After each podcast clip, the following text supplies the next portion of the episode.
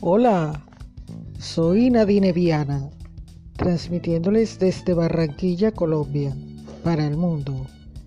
Continuamos con el especial de Recuperando Valores.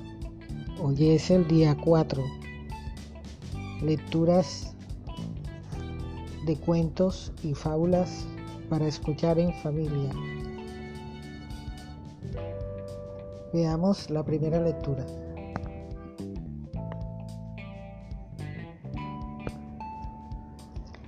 El reino de las palabras olvidadas. Autor Yolanda Fernández. Valores, aprendizaje, cultura. Y dice, existió un reino ubicado en un lugar muy lejano, perdido entre altas montañas, rodeado de nubes blancas y esponjosas donde hacía tiempo que los niños habían dejado de escribir correctamente las palabras.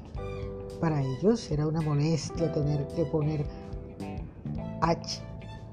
No perdían el tiempo en colocar las tildes o en escribir mayúsculas tras los puntos y poco a poco habían olvidado por completo cómo se escribía correctamente.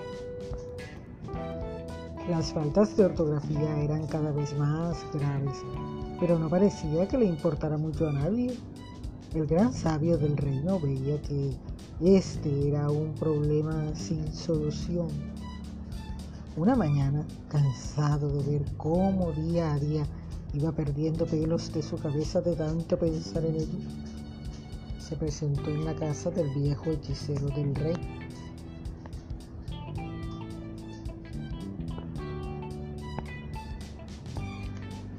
Buenos días, viejo hechicero, le dijo muy cabizbajo.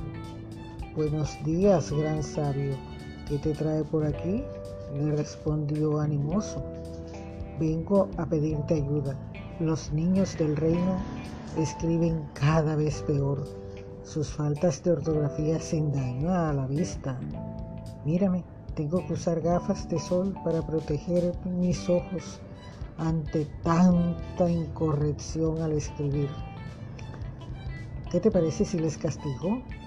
Me llevaré muy lejos cada palabra que esté mal escrita de ahora en adelante. Diciendo esto, el viejo hechicero añadió en una olla a presión con el fin de lograr un efecto inmediato trocitos de papel y tinta y con la ayuda del viento fue recogiendo todas y cada una de las palabras mal escritas y las dejó reposando y medio adormiladas en la nube más alta que encontró sobre el cielo. Y desde ese día, en el reino ubicado en un lugar muy lejano, los niños se fueron quedando sin palabras. Pronto a todos los objetos les tuvieron que llamar cosa y no tardaron en tener que señalar con el dedo para hacerse entender mejor. Algún tiempo después, en una tarde en que un niño se encontraba tremendamente aburrido, cansado de usar el mando para cambiar cada punto, cada minuto los programas de la tele, sin ánimo para acercarse unos pasitos hasta su cuarto y coger su móvil para jugar un rato con sus amigos, como hacía en otras ocasiones vio una cosa fina bajo una de las cuatro cosas que sujetaban la cosa donde desayunaban, comían y cenaban. Y picado por la curiosidad se acercó y lo cogió. Era un libro y sus padres lo habían usado todo ese tiempo para calzar la mesa. Nada más empezar a ojearlo, sus ojos se vieron sorprendidos por palabras nuevas que el niño no tardó en usar en sus deberes del colegio, sus mensajes de WhatsApp, sus correos electrónicos, el chat del Facebook. Le gustaba ver la H delante de cada palabra y quedaba más bonita la mayúscula tras el punto. No sonaba igual una palabra acentuada que otra sin acento. Pronto sus amigos empezaron a copiarlo porque era guay. Y en menos de lo que se imaginaron el gran sabio y el viejo hechicero, todas las palabras olvidadas volvieron al reino ubicado en un lugar muy lejano.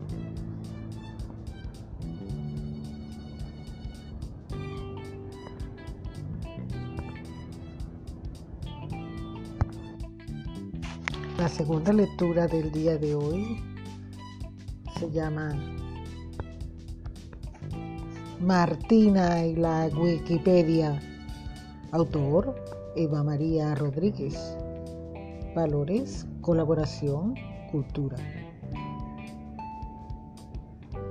Papá, ¿me ayudas con los deberes? Tengo que hacer un trabajo sobre Wikipedia. Dime, Martina, ¿en qué te puedo ayudar? Busca en internet, seguro que en la Wikipedia hay un artículo sobre la Wikipedia.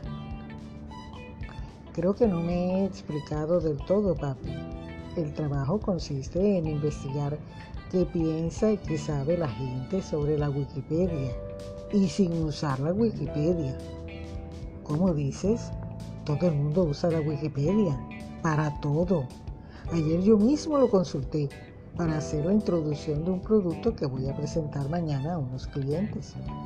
Tuve que mirar en varias Wikipedias porque el artículo de la española no me terminaba de convencer, ni tampoco el artículo en inglés, y acabé usando un traductor para completar la información con los artículos que encontré en ruso y japonés.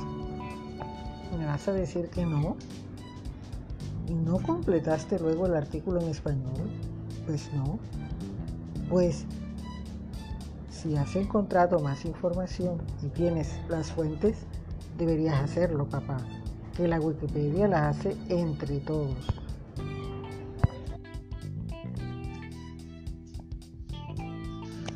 Tienes razón, Martina. Esta misma tarde lo hago. Mientras tanto, ¿en qué te puedo ayudar? En ese momento la madre de Martina llegaba a casa. Hola mamá, ¿me ayudas con un trabajo? ¿Has mirado ya la Wikipedia? Martina y su padre arrancaron a reír. No puedo mirar la Wikipedia, mamá. Es una condición para hacer el trabajo. Bueno, usa el buscador. Hay muchas otras páginas donde buscar información, aunque no siempre es información fiable. Así que tendrás que contrarrestarla. Tampoco puedo usar internet, mamá. Papá intervino de nuevo. Eh, eso no me lo habías dicho. Sí, bueno, formaba parte de la actividad, papá. Pues a ver qué hacemos, porque sin internet hay otras alternativas, ¿sabes? Prueba a buscar en la enciclopedia. Ese montón de libros que hacen bonito el salón. Eso mismo. Martina buscó en la enciclopedia pero no encontró lo que buscaba. ¿Qué hago ahora, mamá? Hace muchos años que dejamos de comprar las actualizaciones de la enciclopedia. Papá dijo, ¿se te ocurre algo? Podemos ir a la biblioteca, dijo mamá. Perfecto. Ya de vuelta, mamá le preguntó a Martina, ¿has terminado el trabajo? Sí, Pani. He preguntado a mucha gente y también he contestado una pregunta que parecía absurda, pero no lo es. ¿Sí? ¿Y cuál? ¿Qué día celebramos hoy las personas de habla hispana? Hoy es 20 de mayo, no sé. Tal día como hoy, en el año 2001, se inauguraba la Wikipedia en español. Vaya, parece que llevaba toda la vida con nosotros. Contigo no, mamá, pero conmigo sí, que lleva toda la vida. Hasta hoy me parecía difícil imaginar la vida sin la Wikipedia.